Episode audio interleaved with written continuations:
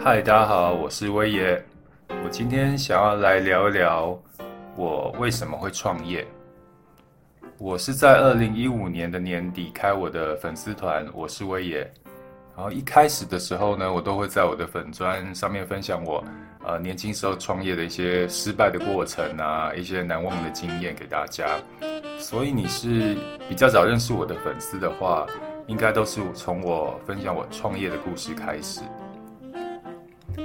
那我先从我小时候的成长过程来分享好了。我是出生在泰国，然后从泰国搬来台湾的时候呢，我们我爸妈是呃搬到了花莲的新城乡。我不知道你们有没有听过新城乡，它是一个蛮偏僻的一个小乡村。我们社区的旁边呢，就是原住民的部落，所以我小时候都是跟原住民玩在一起的，打打闹闹。然后那时候生活的空间就是在农田呐、然后有山有水啊，所以我的世界接触到的世界还蛮小的。啊，从小爸妈就给我一个观念，就是说，儿子你长大只能有一个选择，就是要考高普考，当公务人员，要不然的话你这辈子就饿死了。所以呢。从小在爸爸妈妈的就这样一直灌输之下呢，哎，我还真的以为，呃，长大之后只有公务人员这一个职业。大概国小四年级的时候，我家旁边呢就开了一家宠物店。到宠物店逛的时候呢，就发现了我的启蒙导师，就是一群白老鼠。那是我第一次看到白老鼠，然后就觉得哇，白白的。而且耳朵啊、手脚都是粉红色的，觉得超可爱的。然后我就用我的零用钱买了两只回家。我记得那时候一只白老鼠的价钱是二十块，所以我买了一公一母，然后花了四十块，就开心的把白老鼠带回家了。然后白老鼠有一个专长，就是它们特别会生。我那一对白老鼠大概买回家大概一个礼拜吧。就生了一窝的小白老鼠，然后我就很开心，把白老鼠一家带到学校给我的同学们看，就献宝嘛。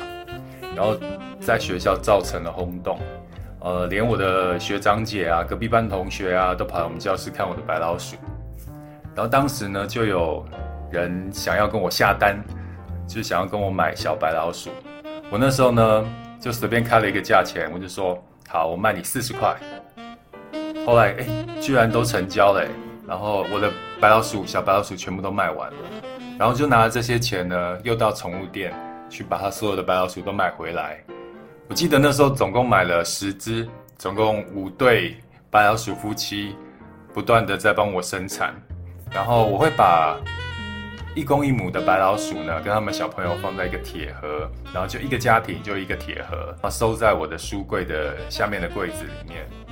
然后那段时间，我记得我的零用钱都是自己赚的，而且过得还蛮好的，在学校就是一个小富翁来着。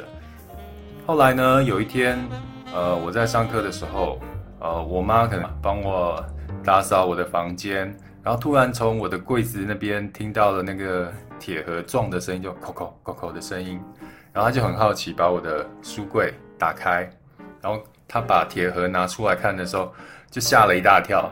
他发现我的书柜里面怎么有一堆白老鼠，然后吓得叫我爸来，我爸就非常生气，就把这些白老鼠全部拿到野外，全部放生了。我记得我下课回来的时候呢，呃，发现我的财产全部都不见了，我哭得超惨的，然后骂了我爸我妈一顿之后，就哭着出去，然后试着想要找回我的白老鼠，结果那些白老鼠都找不回来了。这就是我第一次创业的经验。我现在回想起来，其实我创业的启蒙就是从卖白老鼠的经验开始。我那时候才知道，啊，原来这就是做生意。原来做生意可以赚钱，赚钱可以养活自己，而不是只有爸妈讲的，只有当公务人员可以养活自己。有了这次的经验，我觉得创业的那个种子好像种在我的脑袋里面，然后就开始慢慢的发芽了。我爸妈跟我讲说：“儿子，你只要考上大学之后，爸妈就不管你了，你爱做什么就做什么。我也真的就考上大学了。那考上大学的时候，我记得我同班同学也都在参加社团啊，然后在玩联谊啊。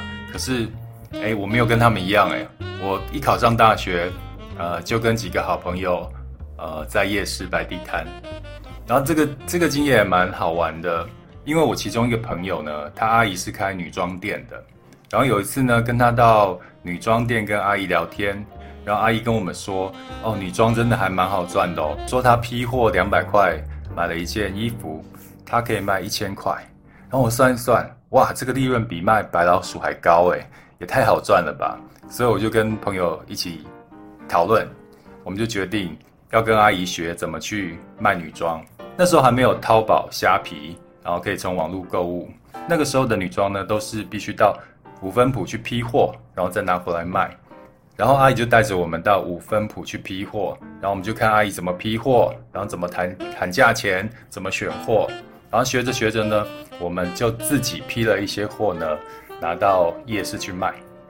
那个时候的夜市就在我念的学校中原大学的附近，就是中坜的观光夜市。那时候很天真哦，以为只要呃有位置，然后那边摆摊就好了。结果。我们到现场的时候才发现，哎，原来不是这么回事。夜市所有的摊位呢，呃，都要经过抽签，而且还要靠关系才能有自己的位置。然后我们就傻傻的不知道怎么办。后来呢，有一个大姐就在那边摆地摊的大姐，看到我们三个傻傻的，然后就跟我们讲说：“你们只要以后晚上六点来，然后看看如果今天这个摊位没有人的话呢，啊，可能那个老板今天休假，你就可以摆在这个摊位。”如果他来的话呢，好，那你只要再移移走就好了，把位置还给他。就这样呢，我们就开始了在夜市游牧民族的生活。在夜市摆摊的经验呢，非常的有趣。一开始我们三个男生呢都很憋，然后很害羞，不敢叫卖。结果第一天结算下来，我们业绩挂蛋。我们结束之后还开了一个检讨会议，然后为了要克服大家害羞的个性。所以我们定了一个规则，以后呢，我们只要谁的业绩最差，最差那个就不能分到钱。于是呢，大家为了赚钱，就豁出去了，然后开始勇敢的跟大家叫卖，勇敢的招呼客人。开始摆摊的初期呢，我们的业绩非常的不稳定。其实这跟我们是流动式的摆摊，其实非常有关系。如果我们今天运气好，然后排在比较前段、中段人潮比较多的位置呢，其实我们的业绩有时候都可以破万。那万一今天运气不好，前面的老板全部都来了，我们必须移到最角落、最边边的摊位，那我们有时候呃可能都没有开张。在那时候我就知道，如果你要开店或是摆摊的话，地点真的是最重要的。所以后来我开店的时候，我那时候就把这一次的经验呢，深深的记在脑袋里面。地点真的就是王道。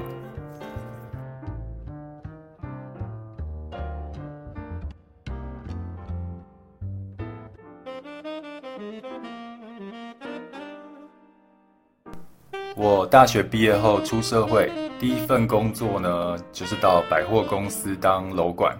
然后那时候我负责的就是女服饰楼面的楼管。当时呢，我可以看到每一个专柜它每个月的业绩，每天的业绩。然后我一看，哇，怎么每一个都是百万专柜啊？原来在百货公司卖女服饰这么赚钱。我脑袋里面就开始在盘算着，百货公司有时候会有零食花车、零食柜嘛。然后我那个时候就用了一些小技巧，帮自己弄了一个零食花车、零食柜，就在电梯的转角。我那个时候呢，也是去五分埔批货，然后批来百货公司卖。我请了两个小姐轮班，过了一个月一两个月的零食花车，结果我的业绩还蛮好的，然后两个月有做到百万吧。可是后来呢，你们猜我赚了多少钱？我一毛都没有赚到，我只赚到了一桌女装的库存。你们知道为什么吗？因为那时候百货公司的抽成其实非常的高，零食柜的抽成我记得好像是十七趴还是二十一趴，然后。我又付给两个专柜小姐薪水，还有业绩奖金，然后百货公司三不五时要给我们抽广告费，就这样东扣西扣，哎，我没有赚到钱哎。所以那次的经验让我学到，就是没有那个屁股就不要吃那个泻药。呃，对我们这些小店家，其实在谈判上是非常不利的。呃，也许给大专柜的抽成是比较低，但是百货公司对我们的抽成是特别高的。原来百货公司专柜可不是人人都玩得起的。后来因缘际会了，我有机会接到一家公司的案子，然后这个公司它的案子是这样的。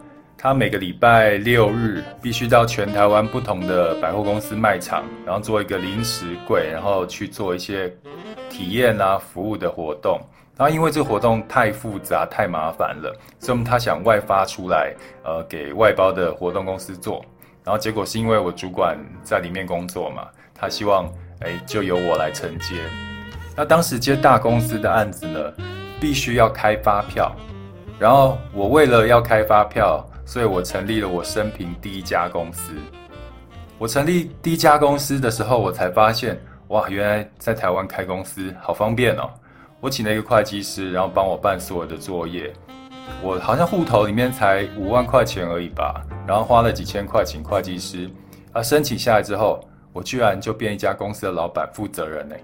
我那时候印名片的时候，还很厚颜无耻在上面印董事长。然后这家公司呢，我大概开了九个月就倒了。那原因是因为我从头到尾就只有一个客户，然后当这个客户觉得啊，好了，不要跟我合作了，我公司就挂了。那时候我才知道，开公司真的很简单，但是你要开一家可长可久、永续经营的公司，真的非常的不容易。